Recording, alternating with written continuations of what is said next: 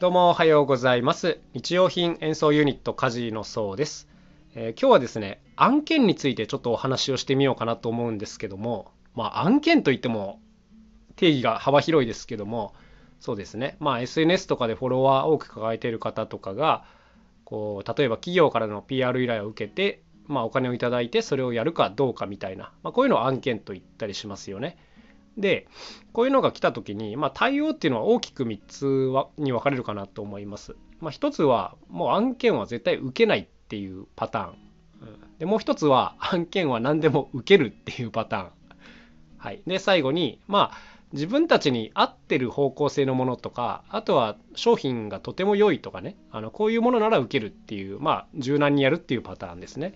はい、でまあどれでもいいと思うんですけども結構この絶対に受けないっていうタイプの方もあの一定数いらっしゃいますよね。うん、これはあのすごいねかっこいいなと思います正直。あのやっぱりこういう案件を受けて何かをやるっていうのってあのある意味こう信用と引き換えになっている部分っていうのがあるというふうに言われてます。でねこれは実際まあそういう部分も確かにあるなとは思うので例えばこう何て言うんですか？自分のメディアとかでねあの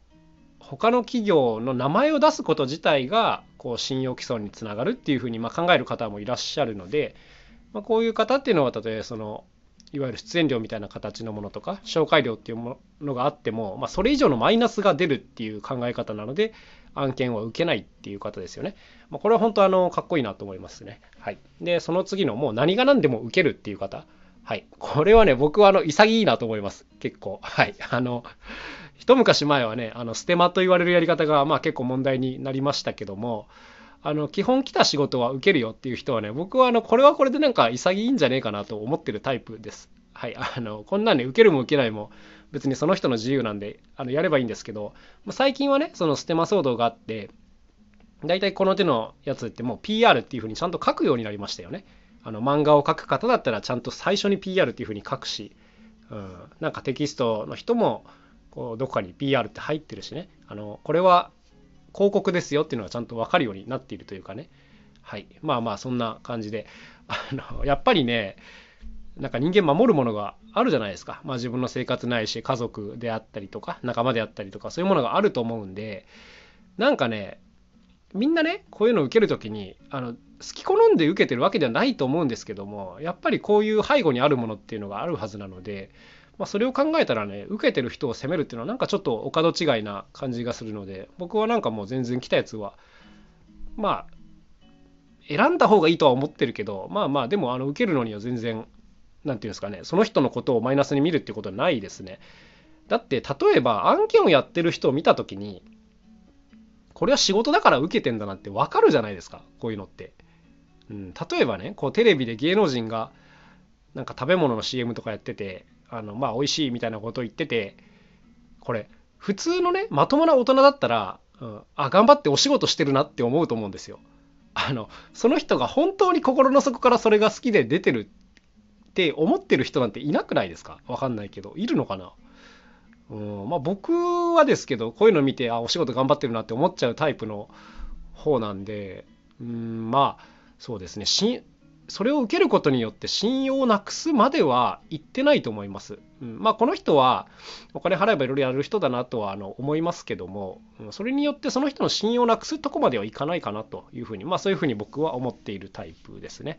はい、で最後にまあ3番の、まあ、自分たちに合ってるとかね。あの自分たちがこれを紹介する必要があるならやるっていう、まあ、こういうタイプ。あの、ま、僕たちはやっぱこれですね。なんか自分たちの活動の方向性があのガチッとちゃんと見えてるので今までも例えば CM 系の案件を受けることとかあったんですけどもやっぱりあの多分これ僕たちじゃないとできないなみたいなまあちょっとおこがましいですけどね。あのこういうものであればもう喜んでやらせていただくっていう形ではいやりました。えっと2回 CM をやったことがあって1回はえっと美作大学っていうねはいえっと中国地方にある大学の CM でこれがね100周年企画だったんですけども学生さんにいろんな日用品を持たして、まあ、僕らも一緒にこうみんなで合奏するみたいなこういう CM をやりました。まあ、15秒版、30秒版、1分版とあって、まあ、それぞれでちょっと尺が、演奏尺が違うんですけども、なんかこういう、なんていうんですかいろんなものを組み合わせて演奏するっていう方はまあいるんですけども結構生演奏でそこそこのクオリティを出せる人たちのそんなにいないはずなので、まあ、こういうのは選ばれて光栄だったなという感じです。もう楽しくやらせてもらいましたね。はい、でもう一つは、えーと、長野県にあるオブセ堂というね栗のお菓子の、えーと、会社なんですけども、まあ、ここの CM を1回やらせてもらったことがあります。このオブセ堂っていうのはねすごいこう古道具小道具をねたくさん持ってらっしゃってでそれを使ってこう演奏するっていうねすっごい面白そうなテーマを与えてもらってあのやらせてもらいましたね。めちゃくちゃやりがいありましたねこれは。はい。古道具のストーブとかあの木箱とかこういうもの。をすごいあの年季入ってるんですけどあの自由に叩いていいよって言われたんで、はい、遠慮なくやらせてもらったという、まあ、こういう感じですね。はい。ってことで、まあ、あのこの2件に関してはね本当にあのなんか多分向いてるから選ばれたっていうことでまあ本当に楽しくやらせていただいたんですけどもやっぱりね何にも関係ないものを頼まれたらあの断る可能性が高いと思います。うん、例えばまあないと思いますけどあの食べ物の案件みたいなのが来たらねいや関係ないかなみたいな感じじゃないですか。うん、であとはあのむちゃくちゃな案件も多分断ると思います。むちゃくちゃな案件ちょっとうまく思い浮かばないですけど例えばあの歯磨き粉の CM で何かこれで演奏してくださいみたいなのが来たら多分断ると思います。あのいやそれはうまくできるイメージが全く湧かないみたいなのだと引き受けてやっぱちょっと中途半端なものを出しちゃうとね逆にあの自分たちの何て言うんですかねこうブランドイメージみたいなものが下がっちゃうっていうことも当然ありえるのでその最初のオーダーの時点であこれはなんか楽しいことできそうだなっていうふうにイメージできたら引き受けるんですけどあのできなかったら結構断っちゃうかなっていうこういう感じあります。はい、であそうそう今喋ってて思い出したんですけど以前断った案件を思い出しました。あのなんか車の会社のそれこそ何十周年の企画だったんですけどもうん、なんかその車に関するいろんな音をこうサンプリング、まあ、録音したり録画したりしてそれを組み合わせて映像を作るとかあと社員さんにこうレクチャーしてなんかみんなでこう合奏しようみたいなこういう企画を持ってきていただいたことがあってあのこれ自体はねすごい楽しそうだなと思ったんですけどなんか担当者の方がねあんまりこう正直にものを言わない方であのなんか情報を後出し後出しにされたことがあってですねあのこの対応にブチ切れてしまってあの断っちゃったことがありますね。だからなんか内容は面白そうだったんだけど、人が無理だわってなって断っちゃったことがあります。これもね、予算、確か当時100万円ぐらい提示してもらったんですけど、あのいくらなんでもこれはできないっていうね、それぐらいの対応だったんで、ちょっと、まあ、残念だったんですけどね、あれはお断りすることになりましたね。はい。まあ、実はあの結構日々いろんな企画が持ち込まれるんですが、やっぱりなんか、これはちょっとみたいなやつは、あの、普通に断っちゃったりしてるんで、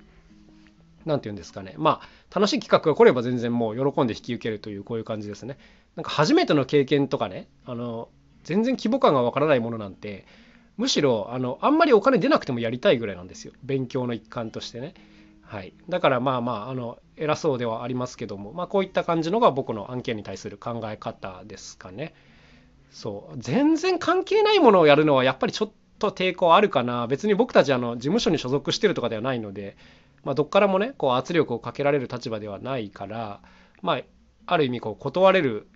ところにいるのでなんか無理やりこうやるってことは絶対ないんですけども、まあ、だからやってることに関しては全部こう納得済みで楽しくやらせてもらってるというまあこんな感じでございます。まあ、参考にならないと思いますけどもあのこんな考え方で日々やってるということです。で最後にもう一回繰り返し言いますが僕は案件をやってる人を見ると頑張ってるなと思うのでなんかあいつは金に魂を売ったみたいに思ったり思うのは別にいいけど書くのはやめといた方がいいんじゃないですかね。たまにそういう人を見かけるんですけども、うん、いや普通に頑張って仕事してるだけだと思うよっていうそういう感じでございます。はい。まあ企業側もね結構頼む方の倫理も問われたりする部分があるかなと思いますけども。はい。そんな風に思ってるというこういうお話でございました。えーと、今日は東京から帰ってきて早朝にこれを撮ってるんですけどももう眠くてしょうがないです。今まだ5時ちょい過ぎぐらいなんですけど。はい今日も一日頑張って楽器作りしていこうと思います。というわけでまた一日頑張っていきましょう。それではまた明日お会いしましょう。さようなら。カジノそうでした。